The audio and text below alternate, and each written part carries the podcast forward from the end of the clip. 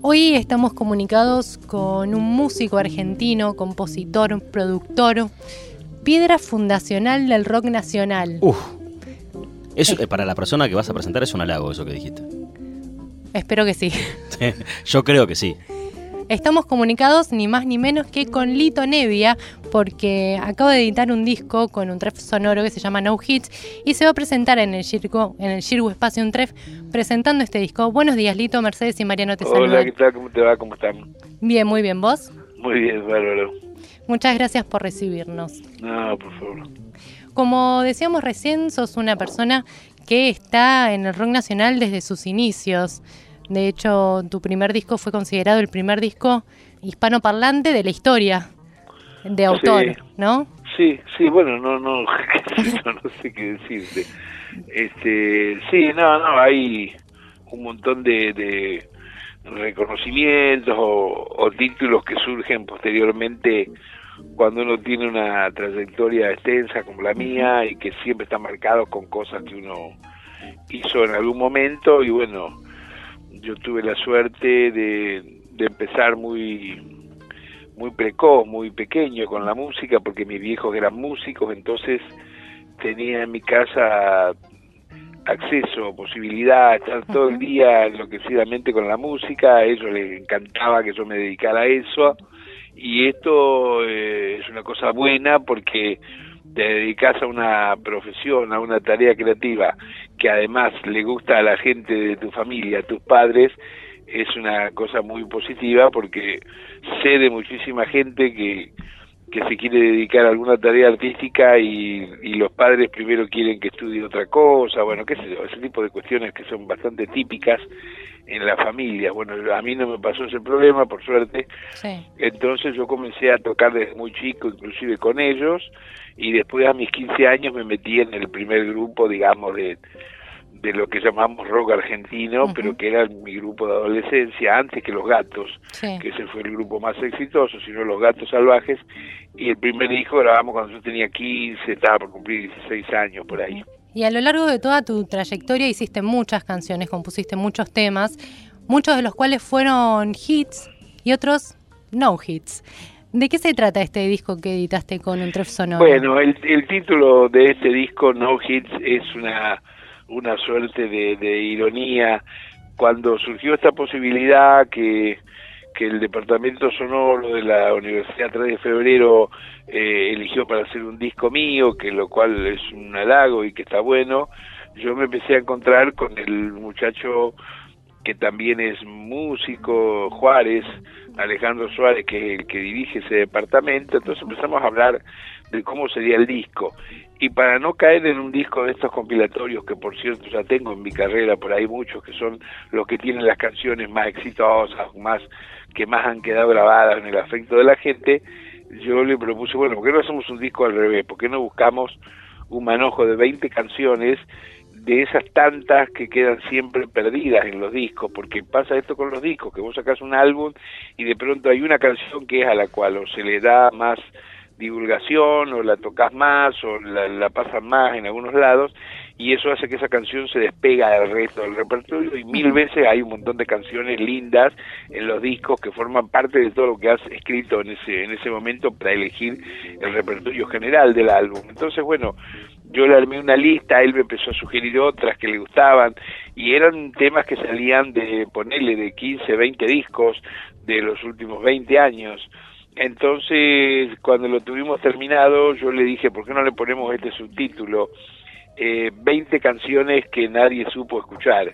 Esto es sin echarle la culpa a nadie. Quiero decir, 20 canciones que quedaron por ahí perdidas y que si a lo mejor hubieran tenido divulgación, eh, muchas de esas podrían haber sido canciones muy exitosas como otras.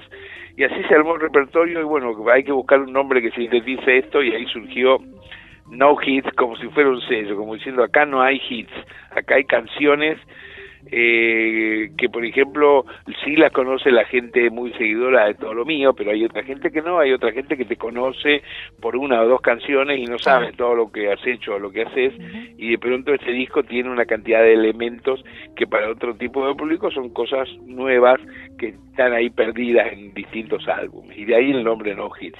¿Y te llevó a escuchar mucha música para decidir sobre estos 20 temas? Porque por ahí, por armar un grandes éxitos es más sencillo que por ahí por armar 20 temas. Claro, claro. Bueno, pero yo tengo tanta música escrita y grabada, tengo 1200 músicas hechas.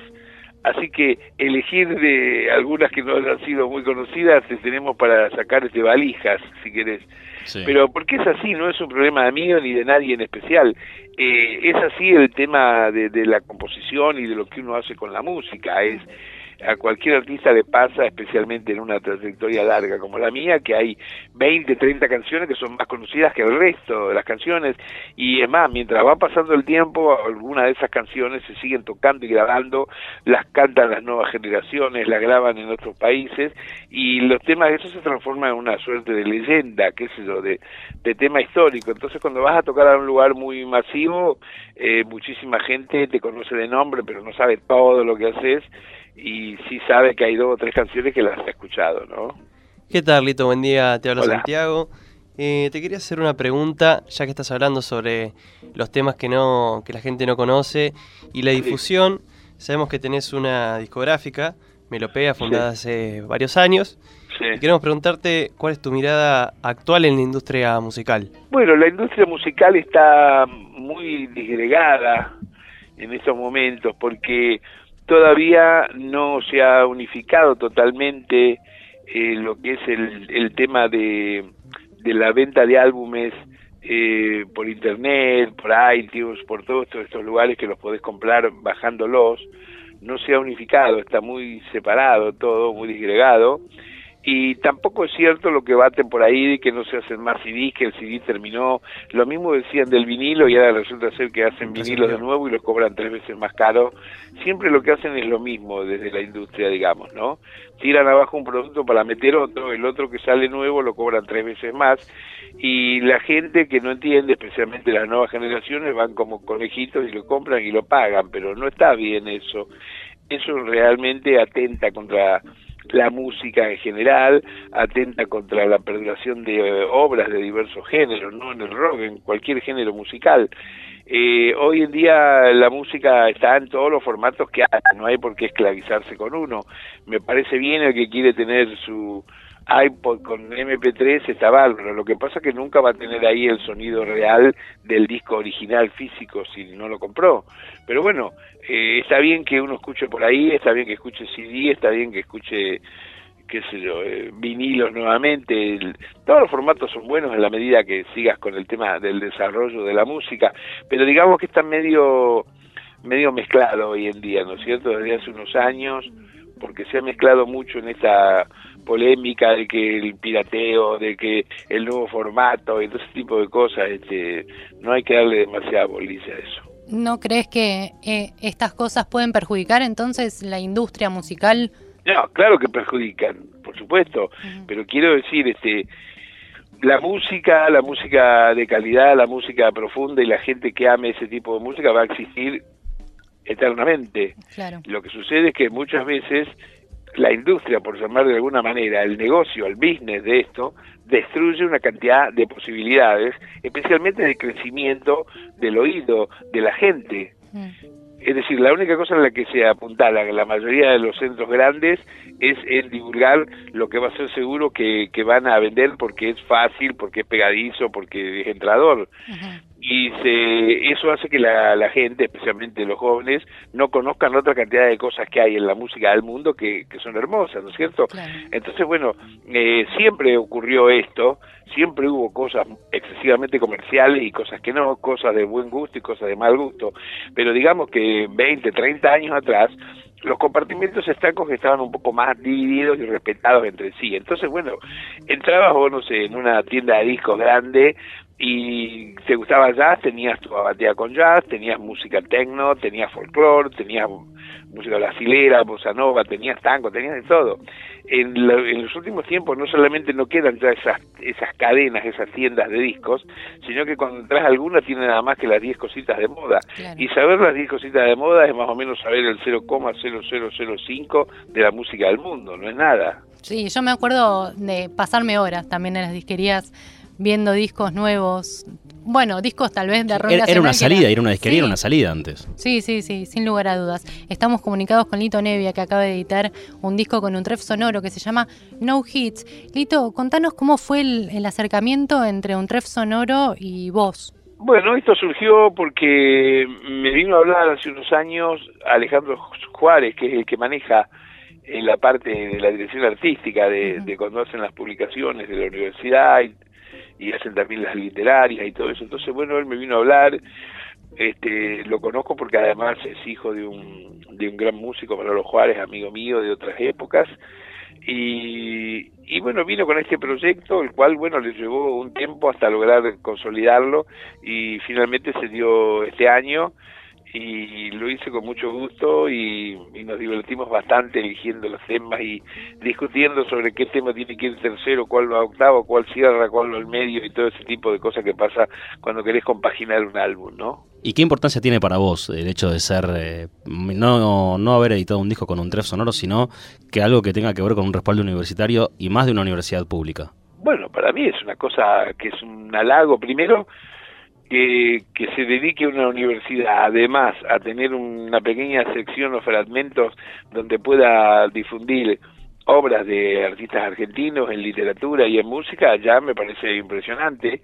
Es más, siempre pensé que como todo el tema del desarrollo de la música y cualquier tarea del arte siempre tiene que ver con la educación, la educación vaya que tengas en el colegio, vos fijate, en el colegio, no en la universidad, en el colegio, colegio cuando empezás chiquito, la hora de la música en nuestro país siempre ha sido denominada como la hora de la joda. Hmm, claro.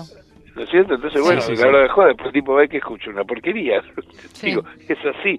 Entonces, bueno, nunca, nunca hubo un un trato. Y, y por otro lado, cuando se han hecho estas críticas o cuando se ha pretendido nuevos programas culturales eh, solidificar un poco el área música, suponte, te aparecen unos programas que aparecen del Arca de Noé, donde entonces te hablan que solamente hay que escuchar la música purista que nos represente y que estrictamente la mencionan como tango y folclore, lo cual me parece bien en cuanto a que son las dos ramas más fuertes que responden a nuestra idiosincrasia. Pero bueno, en los últimos 50 años el rock argentino ha sabido ser un nuevo brazo, una nueva manera de formato de canción que ya es reconocido en otros países inclusive.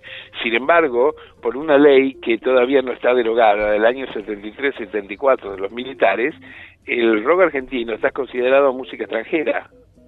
Esto es una locura, parece lo que estoy diciendo. Bueno, investiguenlo por ahí, van a ver. ¿Entendés? Entonces digo, ahora que ha pasado el tiempo y que ya realmente hay una discografía muy ampulosa y hay variedad de estilos, de compositores y de grupos, esto va más allá de que te guste más uno menos que otro, no importa, pero es ya un panorama muy grande donde jóvenes de las nuevas generaciones a partir de eso que hicimos se dedican deliberadamente a escribir sus propias canciones y a salir con su banda para adelante. Después la suerte que tengan, la calidad no, es otra discusión aparte, ¿no? Entonces digo, me parece que está bien y que ahora en un ámbito así eh, alguna universidad se ocupe de sacar alguno de esos discos para discos, imagínate que yo tengo discos en mi propio sello y en otros sellos tengo docenas editados, pero que además me llame una universidad para publicar con, con un guiño, ¿no es cierto?, de, acento cultural, eh, un disco mío, me parece que es una cosa buena para mí y para todos los que puedan llegar a seguir saliendo, ¿no? Y quiero tomar un poco esto que vos hablabas de, de, los jóvenes que se quieren empezar a dedicar a la música. ¿Qué consejos le darías a las nuevas generaciones que quieren insertarse en la industria musical? Bueno, que eso, no hay un consejo unificador porque después de todo en la vida cada uno va haciendo el camino y va probando eh, error, virtud, qué sé yo, se van dando las cosas. Pero mm, eh, yo soy un tipo que tuve esta suerte de educación por mis viejos que eran músicos, entonces desde muy chico eh, tengo una vocación muy fuerte con esto. A mí no me ha amedrentado ni cuando me iba mal, ni cuando me va a regular, ni cuando me prohibían, ni nada. Es una actitud de vida que yo tengo para con la música, para con el arte, y, bueno, me ha pasado de todo, me han pasado cosas extraordinarias con respecto al lugar que, que, tengo en la música y gente que me aprecia y me conoce en tantos lados, y también me han pasado muchos momentos de grandes incomprensiones y luchas, como yo creo que pasa en la carrera de cualquier tipo que se dedica a algo con mucho cariño, con mucho amor. Pero una cosa que siempre hablo, que a veces se me acercan pibes que me traen demos y qué sé yo qué, les hablo de que cuiden mucho la profesión, que se dediquen, que se desarrollen y que defiendan todo eso. Es una, es una profesión que está demasiado desprotegida, ¿entendés? Hay mucho engaño, eh, eh, vos sos muy joven y firmás contratos y los contratos siempre son contratos de estafa, te van a liquidar, te van a joder, y es casi imposible terminar eso internacionalmente. Es así el sistema ese, pero bueno, el músico tiene que estar un poco más preparado para poder defenderse de todo eso, porque en la medida que se defienda va a poder seguir adelante haciendo lo que lo más importante a lo que se dedicó, su música, su arte, ¿no? Tal cual, Lito. Eh, y eh, vos has hablado muchas has hablado muchas veces de en realidad de música argentina, de creaciones netamente de nuestro país, que algunas veces miramos para afuera, pero digamos, ¿qué consejo podés dar vos o cuál es tu mirada sobre la, ruptura de, muchos moldes que se tiene de, hacer o rock o folclore o jazz o, fusión para componer verdaderamente música argentina? Bueno, yo creo que la música argentina, eh, respondiendo también a, a la idiosincrasia que tenemos nosotros, ¿no? Que, que todos tenemos una migración muy grande en nuestro país, y que hay un gran acento de cosas regionales con la música, especialmente a partir de las rítmicas del folclore o de la climática de, de, la música ciudadana, del tango, pero también uno es, yo soy nieto de andaluces y piamonteses y soy de Rosario, es un lío, una mezcla total. Entonces, ¿qué pasa? La música se va eh, se va haciendo y uno la va componiendo en la medida que se va fusionando esos elementos que uno tiene naturalmente, sumados a lo que sea la preocupación intelectual, el estudio que uno haga de la música, y sumado a las cosas que te gustan, que te motivan, que te influencian. Qué sé yo, a mí desde chico me gusta el jazz y me gusta la bossa nova. Sin embargo, jamás he hecho un disco completo de jazz ni de bossa nova. No tengo un disco que pretenda hacer música brasilera, pero hay tintes rítmicos a veces que, se nota que conozco, que me gusta esa música y con el jazz pasa lo mismo. No hago un disco puro de jazz, pero de pronto eh, tomo elementos como la improvisación, los cambios rítmicos irregulares, una cantidad de elementos que yo creo que finalmente forman parte de la cultura internacional. Y uno no tiene que tener prejuicio a eso, porque yo en una época tuve muchas discusiones, en los años 70 por ahí, me acuerdo que yo había hecho algunas canciones que hoy en día algunas son bastante conocidas, inclusive las ha cantado Mercedes Sosa, Suma Paz y una cantidad de artistas del folclore, y entonces venían algunos ortodoxos del folclore y me criticaban que no, que eso no era realmente, suponte, una samba, porque no tenía la medida. Y yo decía, pero nadie escribe pensando en la medida. que ¿Estás hablando del bohemio? ¿Puede ser? ¿De la eh, samba? Por ejemplo, el bohemio. Pero digo, la medida es que yo les decía en broma, ¿qué tengo que hacer la canción? Con una modista al lado. para la, para la medida. Y eh, en realidad, bueno, uno tampoco pretendía decir que era folclore, por eso yo lo llamaba aire de samba, ¿no es cierto? Alguna de esas canciones. Y bueno, me parece que es una canción que sale, pero le sale a un tipo que es argentino.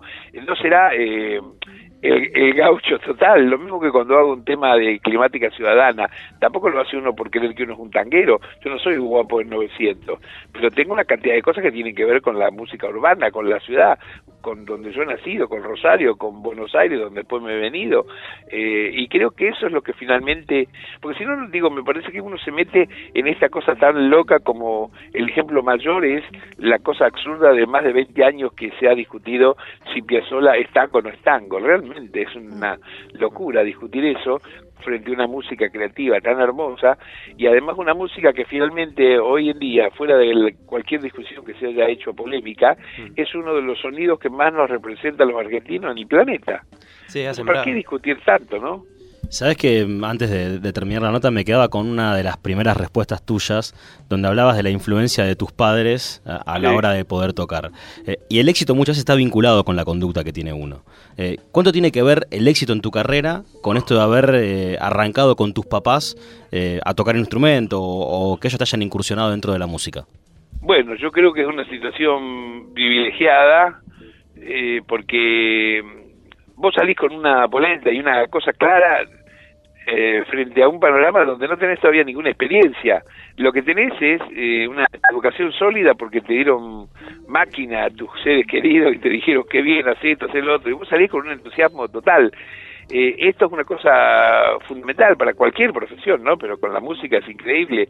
Entonces, bueno, yo tuve esa, esa suerte Imagínate que yo salía con mis viejos y yo cantaba en el medio de dos canciones cuando tenía 10 años y salíamos para ganarnos los mangos por los pueblitos de Santa Fe. O sea, me dormía con ellos a las 4 o 5 de la mañana. Tenía 10, 11 años y tenía una ojera que me llegaba hasta la rodilla. Independientemente de eso, claro que también a la mañana iba a la escuela, al colegio y todo esto. Pero digo, ya de chico estuve... Eh, oliendo lo que es la bohemia de esta profesión y esta es una cosa que ya te queda vos incorporada y la vivís hasta el último día que estés en el planeta, ¿viste? Vos no cambiás. ¿Y desde esa época vos sabías que iba a ser tu modo de vida? Digamos, vos decías, yo me quiero dedicar a ser músico. Que eso era lo que yo quería porque por ahí no conocías otra cosa.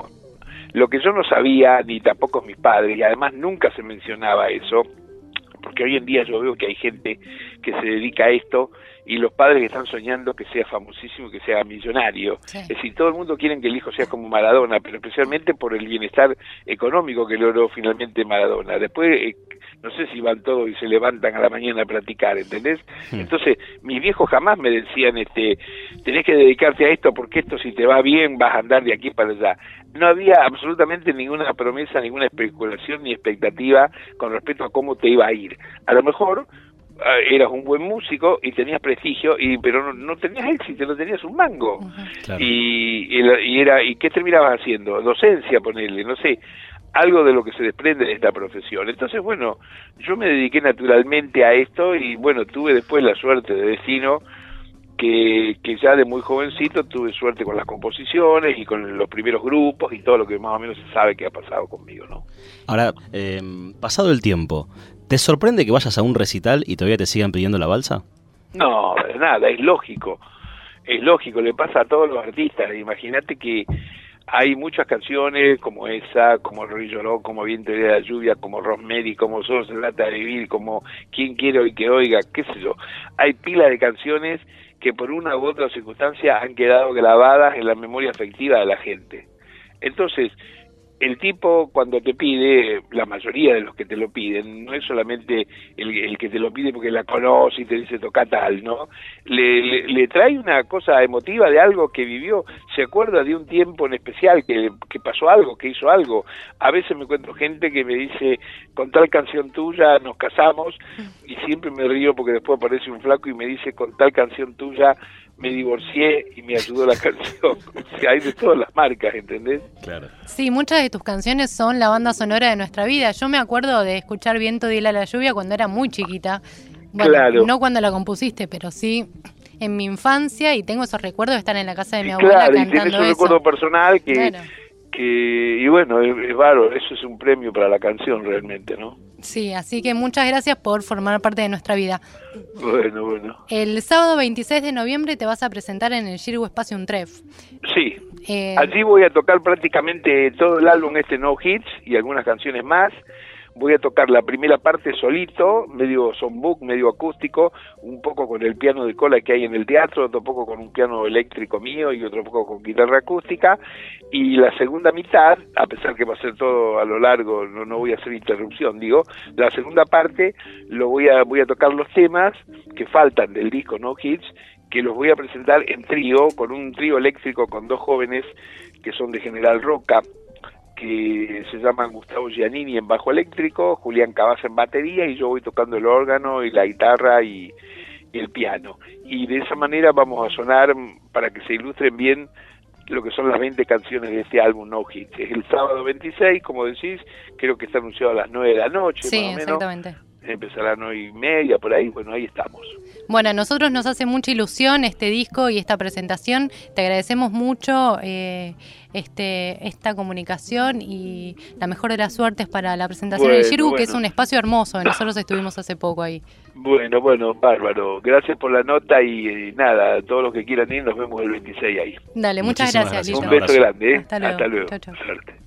Hablábamos con Lito Nevia, que acaba de presentar su disco No Hits en una realización, una edición de un tref sonoro y se va a presentar el próximo sábado 26 de noviembre a las 21 horas en el Giru Espacio Un Tref en Chacabuco 875, este teatro tan lindo que dirige nuestra universidad.